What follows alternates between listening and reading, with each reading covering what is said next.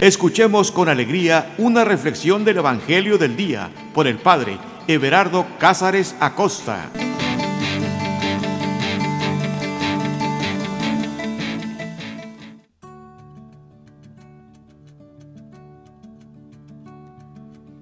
Carta de amor. Esa es la sagrada escritura para cada uno de nosotros. Una carta de amor que un enamorado nos ha escrito. Santa Teresa de Ávila, palabras más, palabras menos, ella le decía a sus hermanas, válgame si supieran cuán caballero tenemos enamorada de nosotros, cuán caballero está enamorado de nosotros. Santa Teresa de Ávila sabía que Dios estaba enamorado de ella, de cada una de las hermanas. ¿Lo estás tú? ¿Tú también estás consciente de que Dios te ama? ¿De que Dios está enamorado de ti? Hay textos bíblicos en el Antiguo Testamento que hablan de puro amor. Prendado está el rey de tu belleza, dice un texto. Dios que te ama. Y el amor, el amor siempre inicia con un detalle. Toda historia de amor, todo romance, inicia con algo muy pequeño una mirada, una sonrisa. A veces, a veces hasta simplemente la forma en cómo se acomodaban el cabello atrás de la oreja era más que suficiente para arrancar muchos suspiros. El amor inicia con un detalle. Las grandes cosas de la vida, las grandes eh, compañías que nosotros nos lanzamos, inician siempre con un pequeño detalle. En las caricaturas me gusta recordar esa escena donde en la montaña de nieve lanzan una bolita pequeña de nieve y esta va creciendo, va creciendo, va creciendo hasta que se convierte en una avalancha. Así también es Dios para cada uno de nosotros. Y si nosotros ponemos atención, podemos recibir esos detalles de amor que Dios nos da, para que estos se conviertan en una avalancha y podamos vernos sumergidos, embriagados, diría San Pablo, de la presencia de Dios, de ese amor que solamente Él sabe cómo darnos. Prendado está el Rey de tu belleza. Dios te ama, te ama profundamente, te ama porque te creó, porque te salvó, porque te consagró. ¿Cómo lo sé? Está escrito, te dio una carta de amor. Y es esa la carta de la cual nos disponemos a leer en este momento. Cierra tus ojos si puedes. Respira profundamente. Toma aire y suéltalo lentamente. Suelta todas tus preocupaciones, tus angustias, suelta todo. Vuelve a respirar. Y trata de mirarlo a Él, de contemplarlo. Vuelve a respirar. Y que nada te importe más que estar en este momento en su presencia y atento, pendiente de los detalles de amor que Él nos va a decir.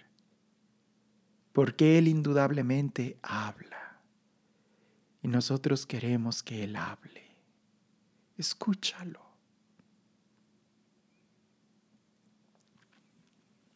E iniciamos en el nombre del Padre, en el nombre del Hijo y en el nombre del Espíritu Santo. Ven Espíritu Santo, llénanos de ti. Ven amor del Padre y del Hijo, llénanos de ti. Ven Espíritu Santo Consolador, abogado divino, llénanos de ti. Eres bienvenido en este momento en nuestras vidas. Abrimos de par en par nuestro corazón, nuestra mente, nuestras emociones a tu presencia, a tu inspiración, a tus palabras. Ven Espíritu Santo, ven y en este momento llévanos a ese lugar donde solamente nos va a importar mirarte y escucharte. Ven Espíritu Santo y pronuncia tu palabra, palabra creadora, palabra que restaura, palabra que sana, palabra que transforma, palabra que edifica, palabra que es firme. Ven Espíritu Santo y revélanos el misterio de Cristo. Ven Espíritu Santo y actualiza en cada uno de nosotros la obra salvadora de Cristo. Ven Espíritu Santo y haz que desde nuestro interior podamos nosotros clamar, Abba, Padre, llénanos de ti. Llénanos de ti. Ven Señor. Te necesitamos, te buscamos. Llénanos de ti. De tu amor, de tu presencia. Llénanos de ti. Llénanos de ti.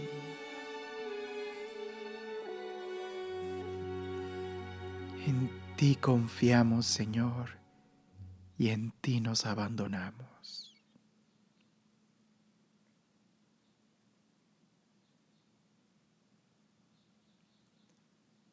El texto que vamos a leer está tomado de el Evangelio de San Mateo, capítulo 5, versículos del 21 al 26. Mateo capítulo 5, de los versículos del 21 al 26. Y dice así, Habéis oído que se dijo a los antiguos, no matarás, y el que mate será reo de juicio. Pero yo os digo, todo el que se llene de ira contra su hermano será reo de juicio. Y el que insulte a su hermano será reo ante el Sanedrín. Y el que maldiga será reo del fuego del infierno. Por lo tanto, si al llevar tu ofrenda al altar recuerdas que tu hermano tiene algo contra ti, deja allí tu ofrenda delante del altar Vete primero a reconciliarte con tu hermano y vuelve después para presentar tu ofrenda. Ponte de acuerdo cuanto antes con tu adversario mientras vas de camino con él. No sea que tu adversario te entregue al juez y el juez al alguacil y te metan en la cárcel. Te aseguro que no saldrás de allí hasta que restituyas la última moneda.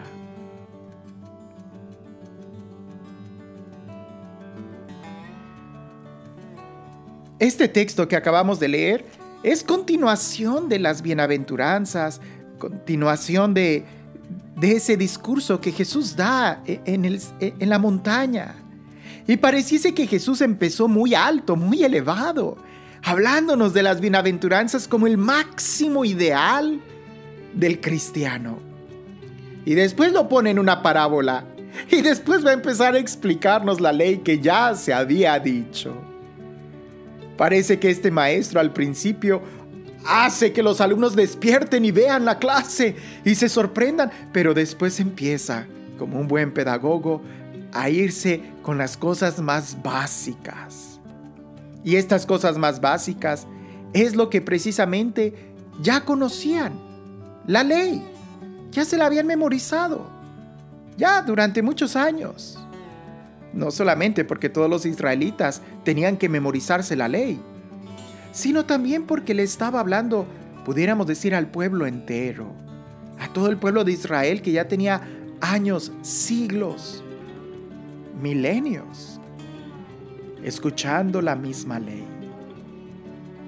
Por eso Jesús empieza diciendo en esta parte, habéis oído que se dijo a los antiguos. No solamente les está diciendo a ellos, habéis oído que se te dijo a ti hace mucho tiempo, no, dice, habéis oído que se dijo a los antiguos como dando a entender que lo que tú sabes, lo que la lección de clase que tú estás tomando ya es antigua, ya es desde hace mucho tiempo. Es como si quisiera decir, válgame ya, despierten, den la vuelta a la página, esa lección ya, lo que sigue. No, pero Jesús no vino a abolir la ley, pero si quiere, y vino a darle el verdadero cumplimiento. Y ese verdadero cumplimiento no está solamente en que Jesús la cumplió, sino que nos enseña a ti y a mí a cómo verdaderamente cumplir la ley. Por eso en esta clase no es repetir una lección que ya habíamos memorizado antes, sino ahora lo que sigue. Porque no va a contradecirlo, sino que ahora lo va a explicar, lo va a profundizar. Y es aquí donde me gustaría que pudiéramos nosotros entender que Jesús en ningún momento contradice, no contradice la ley. E, es, está clarísimo que Jesús dice, habéis oído que se dijo a los antiguos, ¿qué cosa? No matarás, y el que mate será reo de juicio. Eso está claro. Ya todo el mundo lo sabe que no debemos de matar. Bien, Jesús dice, pero yo os digo, y ahí está donde debemos de poner atención porque esa es la clase nueva. Habéis oído que se dijo a los antiguos, ¿qué cosa no matarás? Ah, sí, ya lo sabemos. Pero yo os digo, ¿qué es lo que nos vas a decir? ¿Vas a cambiar la ley? ¿Vas a reinterpretarla de otra manera? No. Jesús la lleva a otro nivel más alto de perfección a otro nivel de exigencia más profunda. Ya no es solamente el A, B y C, ya no es solamente el mandamiento, sino que ahora nos va a enseñar el principio de este mandamiento.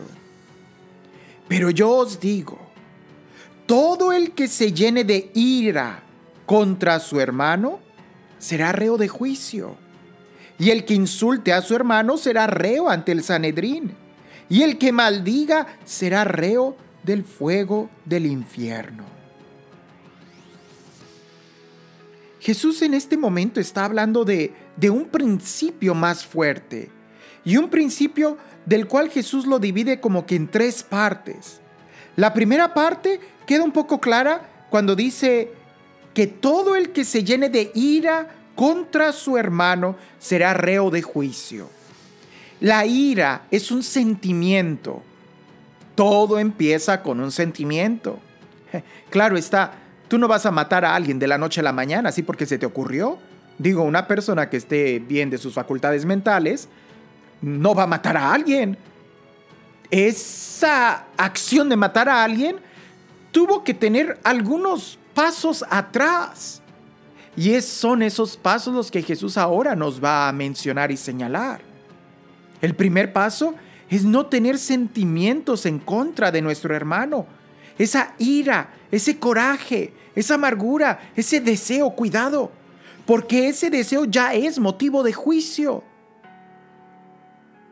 Anteriormente solamente se juzgaba la acción de matar a alguien, lo exterior, lo que hiciste.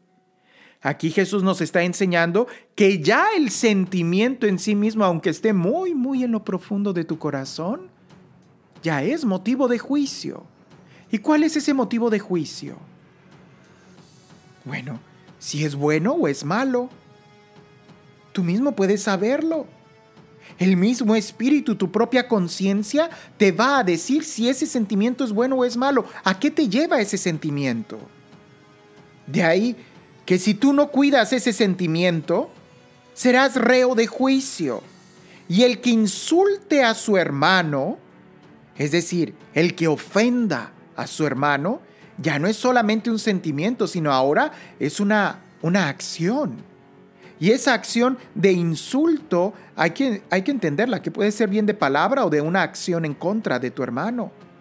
Eso, eh, aquel que insulte a su hermano será ya reo ante el Sanedrín. Ya no es solamente algo interior en tu conciencia, sino que ahora ya va a haber un tribunal fuera de ti. ¿Cuál es ese tribunal? Pues precisamente las acciones que te van a ir moviendo a eso. Más adelante Jesús nos va a dar otro ejemplo donde esto va a quedar más claro.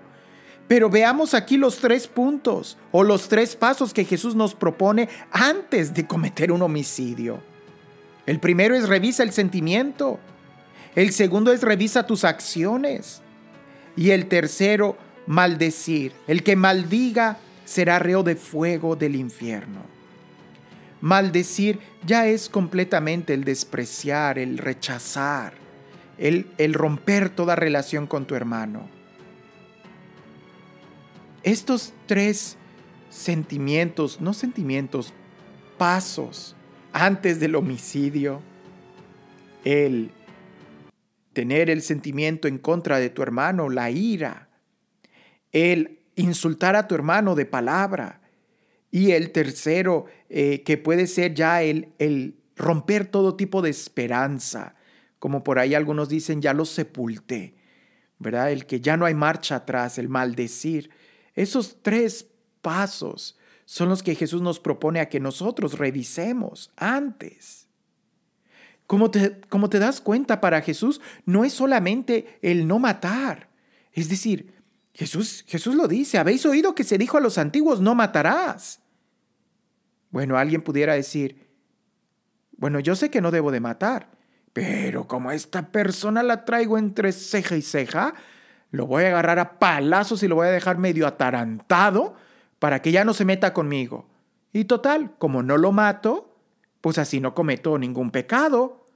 No, eso era del Antiguo Testamento. Por eso Jesús nos está enseñando a que el principio de no matar no es el no matar a alguien, lo implica, pero el principio es el respeto a la vida. Y respetando a la vida, no solamente no matas, sino que además cuidas la dignidad de tu hermano. Como te das cuenta, Jesús está hablando aquí de una clase más profunda. No es solamente ver si lo mato o no lo mato, no es solamente ver si está respirando o no está respirando, sino es más bien de ir más a, más, más a la raíz, al respetar la vida y para respetar la dignidad de mi hermano, la vida de mi hermano, eso empieza desde mi corazón. Porque de qué me serviría a mí no matarlo si tampoco lo amas, si tampoco lo respetas, si tampoco lo cuidas?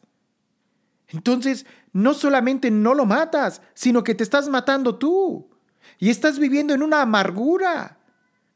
Jesús nos invita a que primero nosotros revisemos nuestro sentimiento.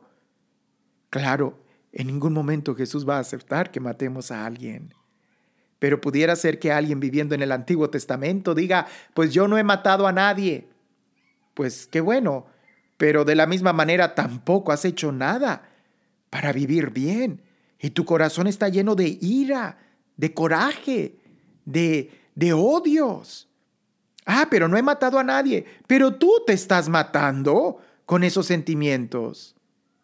Y quizás tú no has matado a nadie físicamente, pero al estar hablando mal de la persona, has matado tanto su dignidad que la pobre persona ha sufrido tantas calamidades de parte tuya. Por eso Jesús aquí nos enseña el principio. Ahora, no se queda Jesús solamente ahí, en que, bueno, hasta ahorita pareciese que tú eres el culpable. Hasta ahorita podemos entender, bueno, pues sí, si yo soy el que va a provocar un, un chisme contra mi hermano, pues sí, puedo entender que yo soy el que está mal. Pero en el versículo siguiente, Jesús da un giro completo a esa enseñanza y lo lleva a otro nivel. Lo lleva al caso de que, por ejemplo, tu hermano tiene algo contra ti. Dice en el versículo 23, por lo tanto, si al llevar tu ofrenda al altar, recuerdas que tu hermano tiene algo contra ti, como te das cuenta, aquí ya no es solamente si tú tienes algo en contra de tu hermano, sino más bien si tu hermano tiene algo contra ti. Y es ahí donde Jesús nos da esta enseñanza tan fuerte, porque llevar la ofrenda al altar, piensa en un momento en tiempos de Jesús, llevar la ofrenda al altar, usualmente lo que se llevaba de ofrenda eran animales para ser sacrificados. Llevar esa ofrenda al altar y recuerdas que tu hermano tiene algo contra ti, deja la ofrenda ahí, a un lado del altar dice el texto, deja allí tu ofrenda delante del altar. No te la lleves a tu casa, déjala ahí, porque lo que sigue es parte del sacrificio. Es parte de la oración, es parte de la oblación, es parte de la ofrenda del altar. Lo que Jesús va a continuar diciendo es parte de lo que es el sacrificio de oración. Es parte de una relación profunda con Dios. No dice que si te acuerdas que tiene tu hermano algo contra ti, regrésate y después presentas la ofrenda. No. Dice, llévala y déjala frente al altar. Y después, ve primero a reconciliarte con tu hermano y vuelve después para presentar tu ofrenda, para terminar el sacrificio. Pareciese que el primer paso es reconocer que tengo que ponerme en paz con mi hermano. Y esa intención es la que tengo que poner delante del altar para ir y reconciliarme con Él. Y haciendo eso, estoy como que cumpliendo el movimiento del sacrificio, el movimiento de la ofrenda. Y una vez que ya me puse en reconciliación con Él, entonces es cuando vengo y termino lo que ya inicié con el propósito. ¿Te das cuenta? El propósito de reconciliarte con tu hermano se expresa al poner la ofrenda delante del altar. El reconciliarte con tu hermano es el corazón de la ofrenda. Y la culminación de la ofrenda es cuando regresas y ya la presentas en el altar. En muchos otros textos Jesús nos va a dar esta idea. No podemos nosotros orar a Dios si tenemos algo contra nuestro hermano o si nuestro hermano tiene algo en contra nuestra. Porque aquí en este texto Jesús no está diciendo que, que, que nosotros seamos los culpables o que el hermano haya hecho algo. Es simplemente si tu hermano tiene algo contra ti. No importa si él es el culpable o si tú eres el culpable. No importa si él tiene la razón o si tú tienes la razón. Aquí es simplemente si tu hermano tiene algo contra ti. Deja tu ofrenda frente al altar. Reconcíliate con tu hermano y luego preséntala sobre el altar. Y nos lo da en una, en una noción de urgencia, de algo que tenemos que hacer rápido. ¿Por qué? Porque, como les dije anteriormente, cuando Jesús habla de aquel que se llena de ira, aquel que insulta y aquel que maldice, no maldices de la noche a la mañana a alguien. ¿verdad? Primero, en tu corazón hay un insulto. Y antes no vas a insultar a alguien de la noche a la mañana.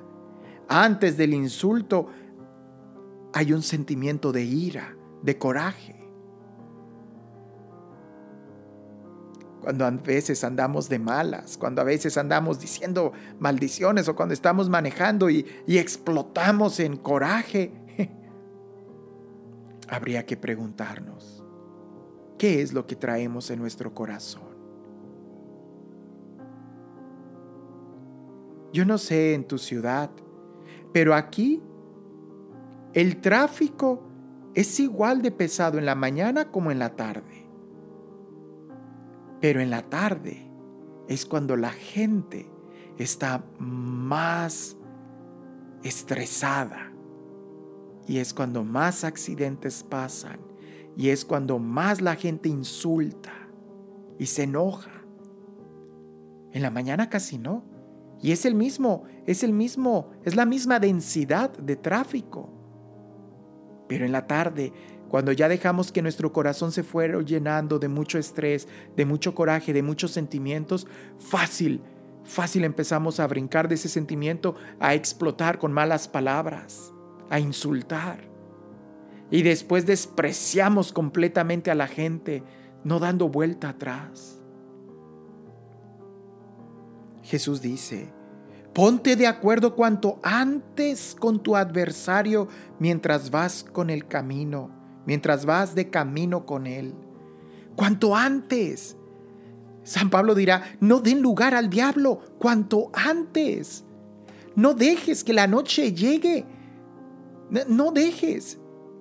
Mira, los sentimientos más duros de arrancar del corazón son aquellos que han estado ahí por muchos años por muchos días. Porque esos sentimientos que duran mucho tiempo en el corazón son los que echan raíces y los que de una u otra forma nos acostumbramos a tenerlos. Y así como alguien se acostumbra a un olor, así como alguien se acostumbra a la suciedad, así también hay quienes se acostumbran a ese sentimiento y ese sentimiento es suficiente para hacer de tu vida una vida miserable. Jesús dice, ponte de acuerdo cuanto antes con tu adversario mientras vas de camino con él. Tu adversario es ese sentimiento, pudiéramos decir, en contra. Ese, tu adversario pudiera ser, como San Pablo lo dirá, eh, aquello que se opone a ti, ya sea que sea el mismo diablo, como dice, tu adversario, el diablo, no, no descansa, anda como león rugiente. Pero tu adversario puede ser aquello que te está quitando la paz. No lo sé, adversario, ¿cuál es tu adversario? bueno, depende de qué lado estés, ¿no? Quizás tú estás peleando contra la bondad. Quizás tú estás peleando contra el Espíritu Santo. Y ahí el Espíritu Santo entonces sería tu adversario. Ponte de acuerdo con Él. Ponte de acuerdo con Él que escúchalo. Porque a lo mejor Él te quiere enseñar, te quiere corregir, te quiere mostrar cuál es la situación. Pero puede ser que tú estás bien y que tu adversario sea el pecado, que tu adversario sea la tentación, que tu adversario sea el diablo. A veces siempre nos ponemos nosotros en, el papel de la víctima, ¿no? ay, yo soy el pobre, pobre de mí, nadie me comprende, yo soy rechazado. No, ¿qué tal si tú eres aquí el malo? Por eso dice lo primero cuanto antes, ponte en paz, ponte de acuerdo con tu adversario mientras vas de camino con él, mientras vas de camino con él. No sea que tu camino se acabe y que tu adversario te entregue al juez y el juez al alguacil y te metan a la cárcel. Fíjate, tres cosas, juez, alguacil y cárcel. El juez, sí podemos pensar que es Jesucristo, Él es el juez, el que ha venido a juzgar y el que va a venir a juzgar a vivos y muertos. Por eso muchos dicen que el, que el, adversario aquí pareciese que es el Espíritu Santo, que, nos está tratando de señalar nuestro error. Y si nosotros no cambiamos, entonces el Espíritu nos va a entregar al juez, a Jesús. Pero también puede ser, y me, me gusta pensar de esta manera, que el juez es tu conciencia. Si tú haces algo malo en el camino, en esta vida, tu conciencia te va a recriminar. Inmediatamente trata de corregirlo, porque si no tu conciencia te va a entregar al, al alguacil. Y eso que hiciste mal, el alguacil, el alguacil es el que te ata, es el que te encadena. Ese pecado que tu conciencia te recriminó se convierte en un vicio y ese pecado te va a atar, te va a encadenar así como lo hace el alguacil. Y si no logras en ese momento inmediatamente despertar y salir de esa situación, el alguacil, el pecado, el vicio que te encadena, te va a meter a la cárcel. Y de ahí no vas a salir. La cárcel es el infierno. El infierno, sí, piensa que puede ser el infierno, ese lugar de tormento para aquellos que se opusieron completamente al plan de Dios. Pero no necesariamente tienes que esperar hasta allá para sufrir. Puede ser que el infierno ya lo estés padeciendo aquí. Te pongo un ejemplo. Un joven que está teniendo la tentación de la droga. El adversario, el espíritu, le dice, hey, eso está mal, escúchalo. Ponte en paz ahí con tu adversario, reconcíliate con el Espíritu, que, que tu conciencia, tu alma, tu mente estén en paz con el Espíritu, que no haya ese conflicto interior. Ríndete a la presencia de Dios. Porque si no, entonces vas a cometer el acto. Aquel joven que está peleando primero con el espíritu de que me drogo no me drogo, voy a tal fiesta no voy a tal fiesta, todos mis amigos están drogando menos yo y ahí están pensando, sufriendo, sufriendo. Si no se reconcilian inmediatamente y no encuentran la paz, terminarán cometiendo el error. Y ese joven cuando se droga, su conciencia le dice, hiciste mal. Y si él no recapacita en ese momento, volverá a caer. Y entonces ya se convertirá en un vicio, ya será un drogadicto, ya estará con el alguacil. Y mientras está de camino con el alguacil, más lo va a ir encadenando hasta que lo meta a la cárcel, hasta que en ese momento él ya esté sufriendo completamente todos los efectos de ser un drogadicto, un vicioso, alguien que ya está haciendo de su vida un infierno. Aquí volvemos a ver los tres estados de la conciencia. Cuando tú callas tu conciencia, entras al vicio. Hay personas viciosas que ya no son capaces de escuchar su conciencia. ¿Por qué? Porque ya están con el alguacil, el juez ya quedó atrás. Y aún así hay personas que todavía siguen en esa situación hasta que ya entran al infierno de su vida. Hasta que ya están padeciendo todos los sufrimientos de alguien que no fue capaz de recapacitar a tiempo. También pudiéramos nosotros mencionar que el juez, el alguacil y la cárcel son como los primeros tres movimientos que Jesús nos habló en un principio. ¿Verdad? Aquel que se llena de ira es el juez. Aquel que insulte a su hermano ya es el alguacil, tuvo una acción y aquel que maldice a su hermano ya está en la cárcel, en la condena. Él mismo se condena. Entonces, un sentimiento te va a llevar a una acción y la acción va a tener una consecuencia, una condena, la cárcel. Son estos tres grandes pasos. Juez, alguacil, cárcel conciencia, vicio e infierno, juez, alguacil y cárcel. Empiezas con un sentimiento, te lleva a una acción y esta termina en una condena. Y ahí en la cárcel no vas a salir hasta que pagues la última moneda. Sea cual sea el infierno en el que tú estés metido, no vas a salir de ahí hasta que pagues todo lo que has hecho. Ojalá estas palabras resuenen en nuestro corazón, porque metafóricamente hablando aquí como un infierno, aún en este momento podemos nosotros salir si pagamos. ¿Cómo? Siguiendo con el ejemplo del drogadicto. Si aquella persona que está en la cárcel, en ese infierno de vida, logra recapacitar y darse cuenta que efectivamente está en la cárcel, por su culpa, por no haber escuchado la voz de su conciencia, del Espíritu. Pero si aún en ese momento de dolor, de estar en la cárcel, recapacita de sus malas acciones, puede salir si logra pagar. ¿Cómo?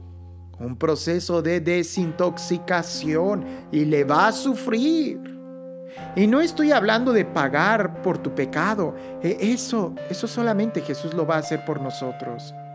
Aquí estamos hablando de salir de la cárcel, de salir de esa mediocridad de vida, de salir de ese dolor en el que te has metido.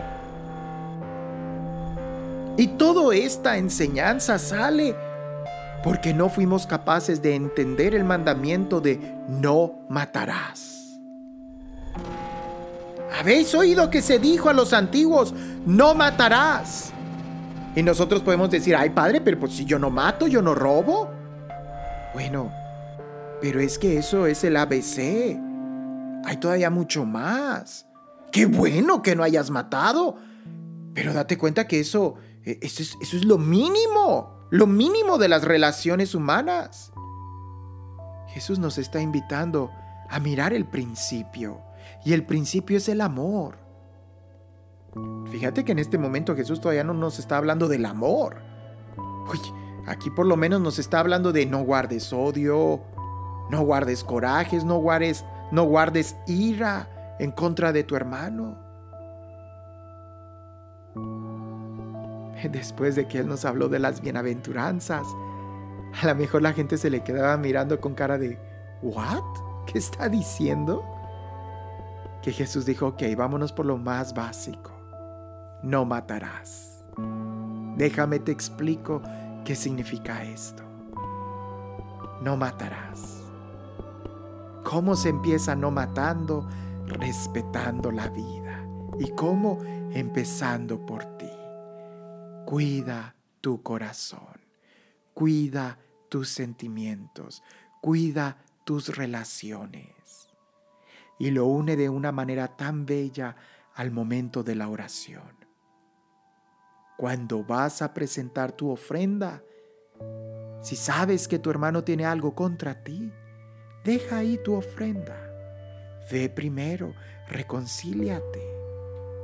Aunque tú no hayas tenido la culpa, si tú eres el primero en reconciliar, en buscar el ayudar a tu hermano, en ese momento tú recibes una gran recompensa.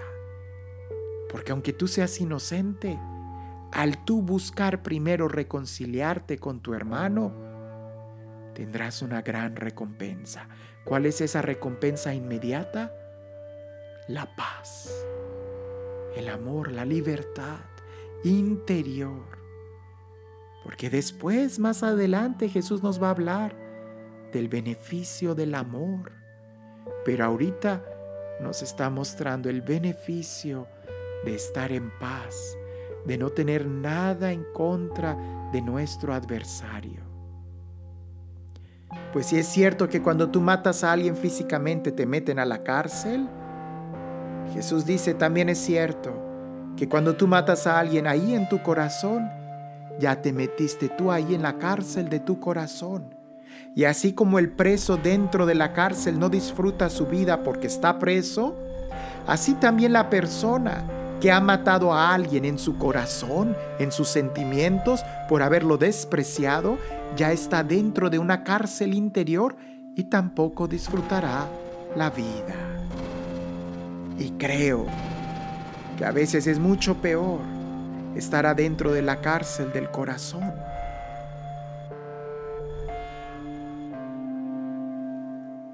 Habéis oído que se dijo a los antiguos, no matarás y el que mate será reo de juicio. Pues yo os digo, todo el que se llene de ira contra su hermano será reo de juicio, y el que insulte a su hermano será reo ante el Sanedrín, y el que maldiga será reo del fuego del infierno. Por lo tanto, si al llevar tu ofrenda al altar recuerdas que tu hermano tiene algo contra ti, Deja allí tu ofrenda delante del altar. Vete primero a reconciliar con tu hermano y vuelve después para presentar tu ofrenda. Ponte de acuerdo cuando antes con tu adversario mientras vas de camino con él. No sea que tu adversario te entregue al juez y el juez al alguacil y te metan en la cárcel. Te aseguro que no saldrás de allí hasta que se restituya la última moneda.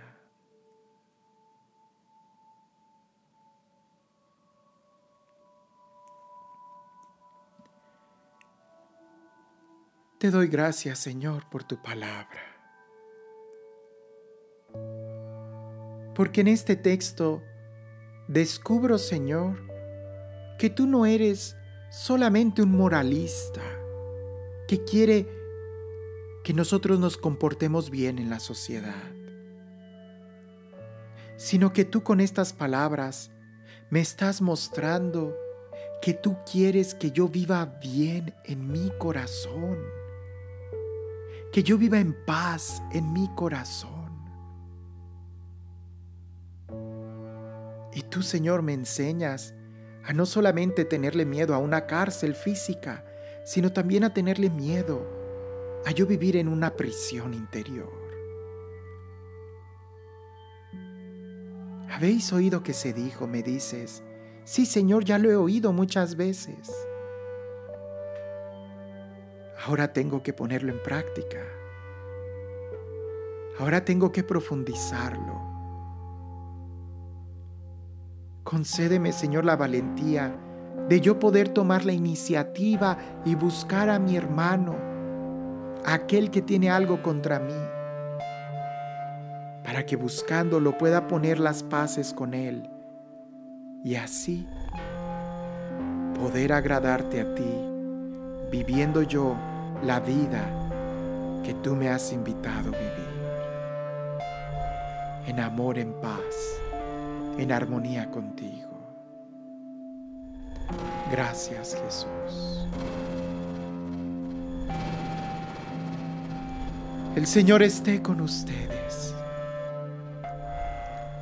Y la bendición de Dios Todopoderoso, Padre, Hijo y Espíritu Santo, descienda sobre ustedes y permanezca para siempre.